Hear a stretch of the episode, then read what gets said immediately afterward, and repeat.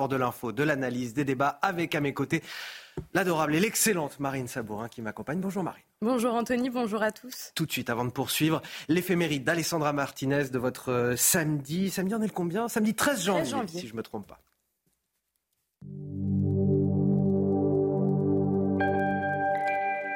Chers amis, bonjour. Nous devons à Saint-Hilaire, dont nous célébrons la fête aujourd'hui, l'évangélisation du Poitou, l'essor des monastères en Gaule et un héritage intellectuel très important.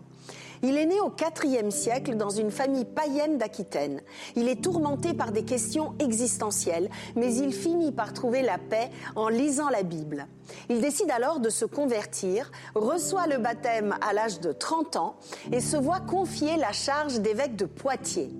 Il lutte sans relâche contre les hérésies, mais il perd son combat. Sur ordre de l'empereur, il est condamné à l'exil en Phrygie, dans l'actuelle Turquie. À son retour à la mort de l'empereur, il va réussir à imposer la vraie foi catholique et à ramener la paix religieuse. Saint-Hilaire fut aussi très proche de Saint-Martin, qui l'aida à fonder le monastère de Ligugé, le plus ancien d'Occident. N'oublions pas enfin de rappeler que nous devons à Saint-Hilaire un ouvrage de théologie majeur, De Trinitate, qui lui a valu le titre de docteur de l'Église. Et je vous laisse avec cette méditation de Saint-Hilaire. La crainte de Dieu est tout entière dans l'amour. C'est tout pour aujourd'hui. À demain, chers amis. Ciao. Et pour décrypter avec moi toute l'actualité ce matin, je vous présente mes invités en plateau. Bonjour Amaury Brelet. Bonjour Anthony rédacteur en chef à, Valeurs Actuelles qui nous accompagne ce matin jusqu'à 7h. Euh, Face à vous, Michel Thau. Bonjour Michel. Bonjour Anthony. Fondateur du site Opinion euh, Internationale.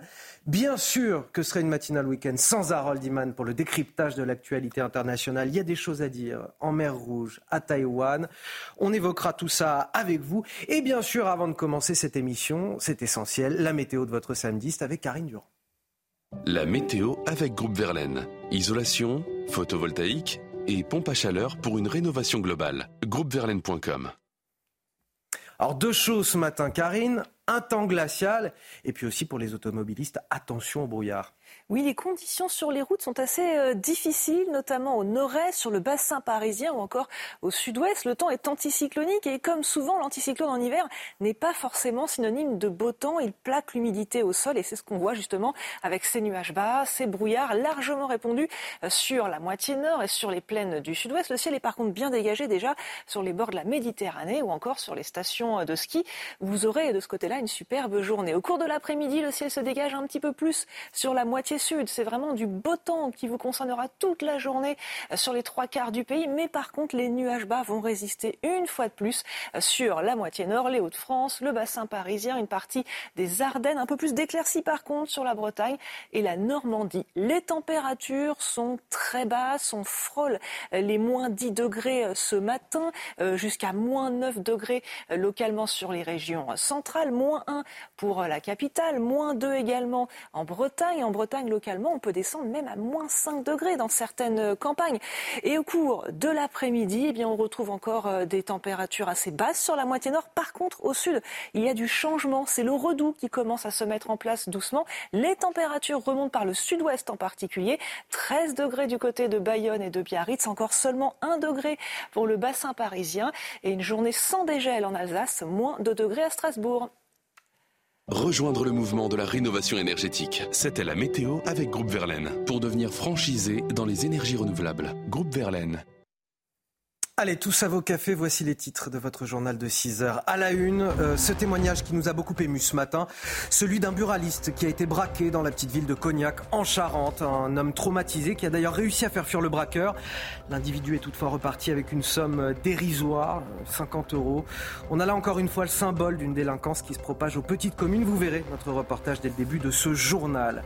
Le gouvernement qui scénarise sa mise au travail immédiate. Opération de com, notamment de Gabriel Attal hier en déplacement avec sa ministre de l'Éducation nationale, le chef du gouvernement qui harangue les élèves d'un lycée des Yvelines avec un mégaphone à la main, qui s'adonne ensuite au jeu des selfies, une volonté d'imprimer sa marque. L'état de grâce, peut-être, mais pour combien de temps encore Les images et le décryptage sur ce plateau. Il y a la com et la réalité sur le terrain, bien souvent euh, difficile de nos établissements scolaires. Il faut surtout pouvoir assurer la sécurité des élèves et de nos professeurs. À Mantes-la-Jolie, dans les Yvelines, les profs d'un lycée sont en grève depuis le début de la semaine. En grève face aux violences quotidiennes. L'un d'entre eux a même été menacé à son domicile. Ils font partie des rares commerces à avoir encore des, liquidités et sont devenus des cibles régulières des cambrioleurs. On parle là des, buralistes. Jeudi dernier à Cognac en Charente, un homme armé d'un pistolet a, braqué un bar tabac. Oui, l'individu, toujours en fuite, est reparti avec 50 euros dans les poches. Sur place, les habitants se mobilisent pour soutenir le couple de gérants traumatisés depuis cette agression. Reportage de Jérôme Rampenou. C'est dans cette rue calme de Cognac que ce jeudi matin, Thomas Brocard et sa femme ont subi une agression dans leur commerce.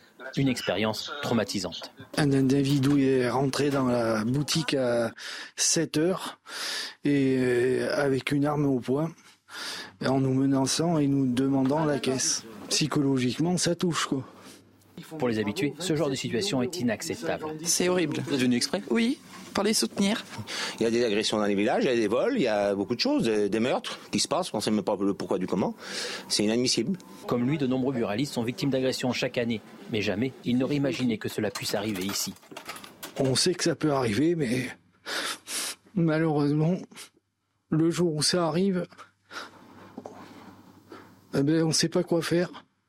Thomas a fait preuve de courage en donnant des petites coupures au compte-gouttes. L'agresseur est reparti avec presque rien. 50 euros. Il risque euh, beaucoup d'années de prison pour euh, pas grand-chose. Et nous, on travaille énormément et euh, on subit des choses comme ça. Il y a de plus en plus d'insécurité et, et ça devient pénible. Encore sous le choc, Thomas a déposé plainte et une enquête a été ouverte. On a le témoignage de ce buraliste qui nous fend littéralement le cœur euh, quand on, entend ça. C'est déjà compliqué euh, d'être petit commerçant quand on est euh, dans des zones rurales ou dans des petites villes. Là encore, on est confronté à ce problème de sécurité qui s'étend dans ces petites villes rurales parce que forcément un petit peu moins surveillé que les grands centres-villes. Non, ce, reportage est, terrible et il est malheureusement le reflet de la France de 2024. Et c'est une France qui concerne effectivement tous les territoires, les campagnes, les petites et moyennes communes. Euh, il est très émouvant aussi parce que on voit bien dans, la voix de, Thomas la violence qu'il a subie. Ça va au-delà même du moment qu'il a vécu. Et on ne se rend pas compte de la gravité, de l'impact psychologique. Il y a la solidarité des familles. Il y a la profession aussi de buraliste. Il y a 23 000 buralistes en France. Les buralistes, c'est pas n'importe qui. C'est à la fois des, des services commerciaux, c'est des petites entreprises, mais en même temps, c'est des formes de services publics, c'est des bah, c'est encore les rares petits commerces qui restent encore euh, quand tous les autres s'en vont. C'est pour ça que je dis c'est à la fois les services de proximité, mais c'est aussi des services publics.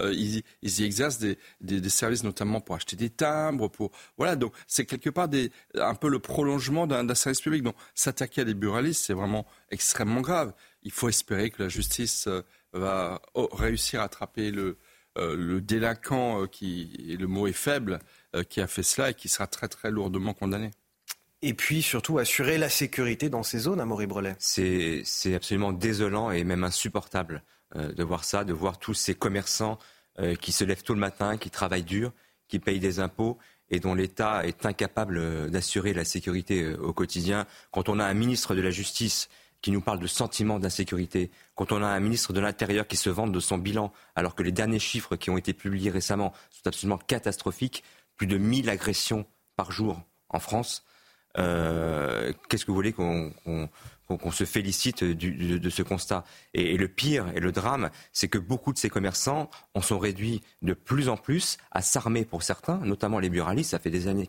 qu'on observe ce phénomène, avec euh, évidemment le risque eux-mêmes de se voir poursuivis, et c'est arrivé, et d'être condamnés par la justice en lieu et place de, de, leurs agresseurs. Donc c'est absolument insupportable. il est temps que le gouvernement se retrousse les manches et prenne des mesures euh, efficaces et, rapides. Alors justement, le gouvernement, on va en parler. C'est la suite de notre journal. Vous avez entendu Emmanuel Macron, du résultat, du résultat, du résultat. C'est de la communication politique, bien évidemment. Euh, la nouvelle euh, ministre de l'Éducation était sur le, terrain. Hier, Amélie Oudéa Castéral s'est rendue dans un collège à Andrézy, dans les Yvelines, aux côtés de Gabriel Attal, le, Premier ministre. Muni de son mégaphone, le Premier ministre qui a présenté aux, élèves celle qu'il succède. Regardez. Donc on est là avec la nouvelle ministre de l'Éducation nationale qui s'occupe aussi des sports, Amélie Oudéa Castera. Ça va? Ça va, ça s'est bien passé la journée? Vous l'aimez votre collège? Bon bah super, travaillez bien.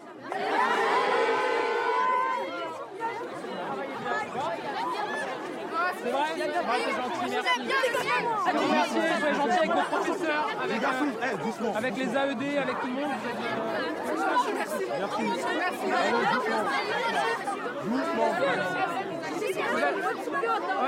Le est vraiment bien.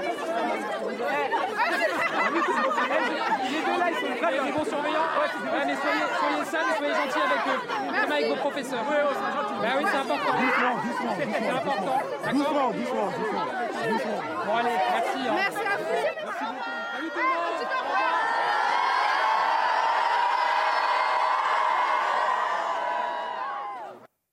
Et Gabriel Attal l'assure, l'école sera la mère des batailles de son gouvernement. La priorité est de relever le niveau des élèves à l'école. On l'écoute. Le message que je veux passer, c'est que l'école sera une priorité absolue du gouvernement que euh, j'ai eu l'occasion de proposer au président de la République et qui a été euh, nommé. Et je sais, d'expérience, que pour ce qui concerne l'école, comme dans beaucoup d'autres domaines, ce qui compte, ce ne sont pas que les mots, ce sont les actes. Et donc on va continuer à agir sans relâche pour l'école de la République avec un objectif absolu, élever le niveau général à l'école, élever le niveau de nos élèves. Alors on a le gouvernement qui euh, scénarise sa mise au travail euh, immédiate avec des déplacements à tout va. On a eu Gabriel Attal, mais on a eu aussi Stéphane Séjourné qui va être en, route pour euh, Kiev, en, en Ukraine. Gérald Darmanin, en même temps que Gabriel Attal d'ailleurs, était dans un lycée des Yvelines. Gérald Darmanin qui était lui au siège du RAID à Bièvre, dans le département de, de l'Essonne.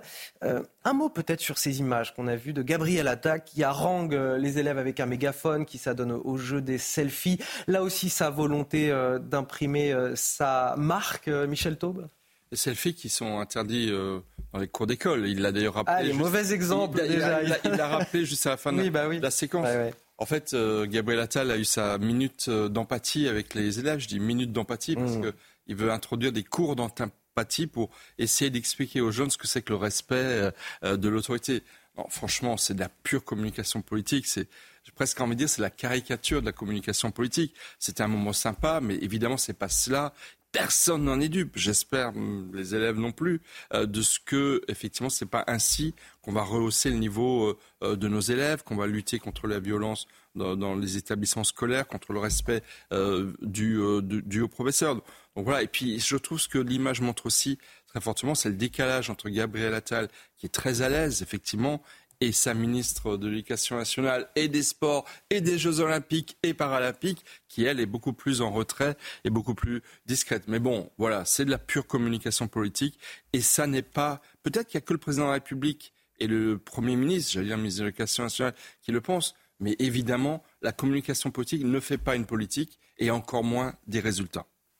Là, il a son petit état de grâce, j'ai envie de dire, euh, Gabriel Attal, pour le moment. Ça ne dure jamais bien longtemps quand on, vient de nommer un gouvernement. Oui, moi je trouve ces images assez consternantes. Et quand on parle d'urgence absolue, après six ans de pouvoir, on se demande où était en fait Emmanuel Macron euh, depuis sept ans. Euh, depuis six, sept ans, où était-il?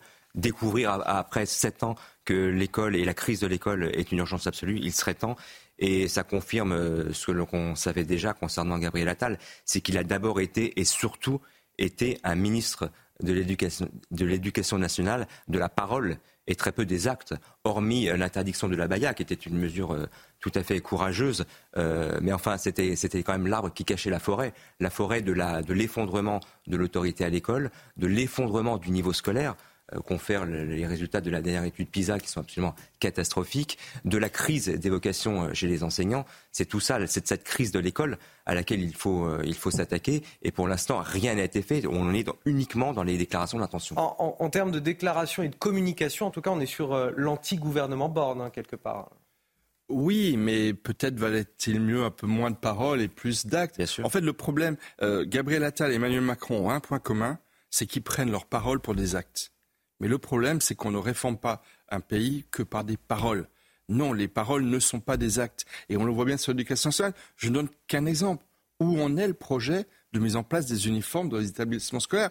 Moi, j'aurais été ravi que, par exemple, dans ce lycée des Yvelines, où vous avez des problèmes sociaux qui sont importants, il annonce, par exemple, devant les élèves, bah, dans votre établissement, on va mettre en place ils veulent expérimenter. Pourquoi expérimenter une bonne idée alors que j'allais dire, il y a des expérimentations. Par exemple, une annonce très concrète aurait été de dire dès la prochaine rentrée scolaire, vous aurez tous un uniforme. Voilà, là, ça aurait été euh, de joindre la parole aux actes. Mais là, c'est que des paroles avec un mégaphone qui, en plus, n'est pas, à mon avis, un bon instrument de communication et de transmission des savoirs aux élèves. Donc tout relève là, effectivement, d'une forme d'état de grâce, comme vous dites, Anthony, mais qui, encore une fois, euh, ne peut tenir lieu en aucun cas euh, de, de, politique d'éducation et qui même, j'ai envie de dire, va avoir un effet contre-productif mm. lorsque l'on va voir dans les semaines et les prochains mois que les choses ne suivent pas. Ça va être très rapidement confronté à l'épreuve des faits. On va le voir dans un instant. On va continuer à parler d'éducation et ce qui se passe à, Mantes-la-Jolie. Juste un mot pour fermer cette page politique. Vous rappelez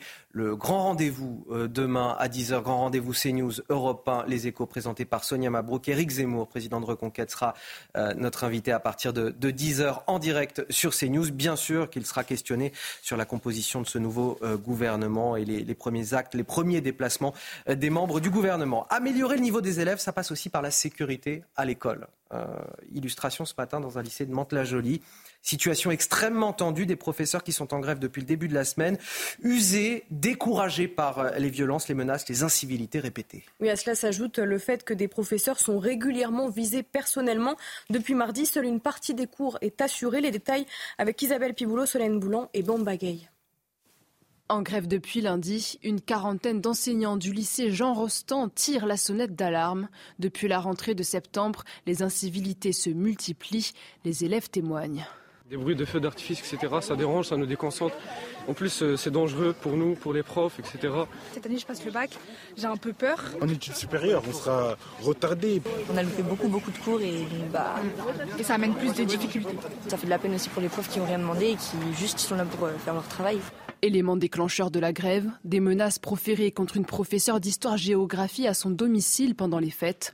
Ce jeudi, les enseignants ont manifesté devant l'hôtel de ville de Mantes-la-Jolie pour faire part de leur calvaire. Les collègues sur place se sentent abandonnés. Je comprends tout à fait euh, que euh, nos collègues appellent, en appellent directement aux élus. L'école, ce n'est pas un no man's land, euh, si vous voulez, une, une zone de non-droit, telle que pourrait le croire certains élèves de cet établissement. Face à ces événements qui ternissent l'image du lycée, le personnel réclame du soutien. Parce qu'il nous manque, euh, il nous manque de tout, euh, des surveillants, une infirmière, euh, CPE, enfin voilà, c'est une situation dramatique. Des doléances probablement développées dans les prochains jours, les professeurs doivent être reçus par l'Académie de Versailles. Et quelque part, c'est toujours le problème des gouvernements d'Emmanuel Macron. Comment joindre la parole aux actes, la communication politique, qui repose souvent sur des constats assez justes, mais qui, dans les, faits et les résultats, ben voilà. Oui, mais sur, des constats, mais aussi sur, sur, des annonces et des décisions qui ne sont pas suivies des faits. Notamment, il a été annoncé qu'il n'y aurait plus aucun professeur absent euh, suite justement à des, à, des, des, absences de professeurs qui seraient immédiatement remplacés. Ça n'est pas le cas. Ça n'est pas vrai. Et on nous explique que c'est pour ça que la ministre de l'Éducation nationale a scolarisé ses enfants dans le privé. Par ailleurs, et on l'évoquera. Exactement. Mais, donc du coup, non seulement c'est beaucoup de paroles, mais ensuite c'est aussi des annonces d'actes qui ne sont pas suivies des faits. Ensuite, quant à la violence euh, à, à, Mantes-la-Jolie, euh, là peut-être que la ministre de l'Éducation nationale devrait se rendre auprès des professeurs pour leur apporter leur soutien et apporter des solutions concrètes, parce que là effectivement, il y a un vrai problème qui est nouveau, c'est l'éruption qui, à mon avis, remonte déjà de nombreuses années, de la violence dans les établissements scolaires. Et il faut y répondre quitte à désanctuariser l'école et lui mettre des policiers ou des, ou des agents de sécurité pour aider euh, les professeurs. Il faut qu'il y ait de la sécurité. C'est évidemment une des conditions euh, de l'exercice de la profession euh, d'enseignant. Amaury Brelet. Quand l'ensauvagement et l'hyperviolence rencontrent l'effondrement de l'autorité à l'école, ça donne ce cocktail explosif avec les conséquences que l'on voit. Euh, il faudrait déjà commencer, avant de s'attaquer au fond du problème, à arrêter ce discours, euh, euh, cette culture de l'excuse, ce discours béni oui oui que l'on entend, y compris dans cet établissement. Parce que j'ai lu des articles de presse concernant ces, ces incidents.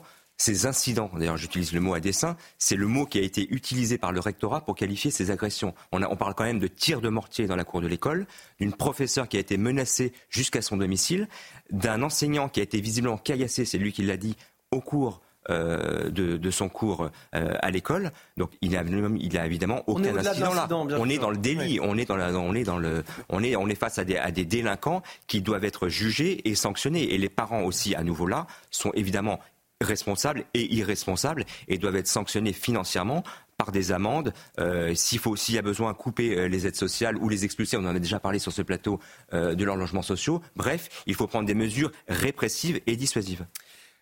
Très rapidement, Michel Juste un petit point aussi, une grande responsabilité des syndicats enseignants qui pendant des décennies ont fait preuve d'un angélisme, d'une forme de effectivement culture de l'excuse et qui prennent malheureusement avec une violence terrible, cette violence qui se retourne contre eux-mêmes. Les assassinats de Samuel Paty, Dominique Bernard bah, ont, été un choc extraordinaire, mais ils ont aussi été dans une logique, encore une fois, d'angélisme vis-à-vis des élèves dont on paye aujourd'hui très fortement le prix. 6h16 sur CNews, le rappel de l'actualité, Marine Sabour.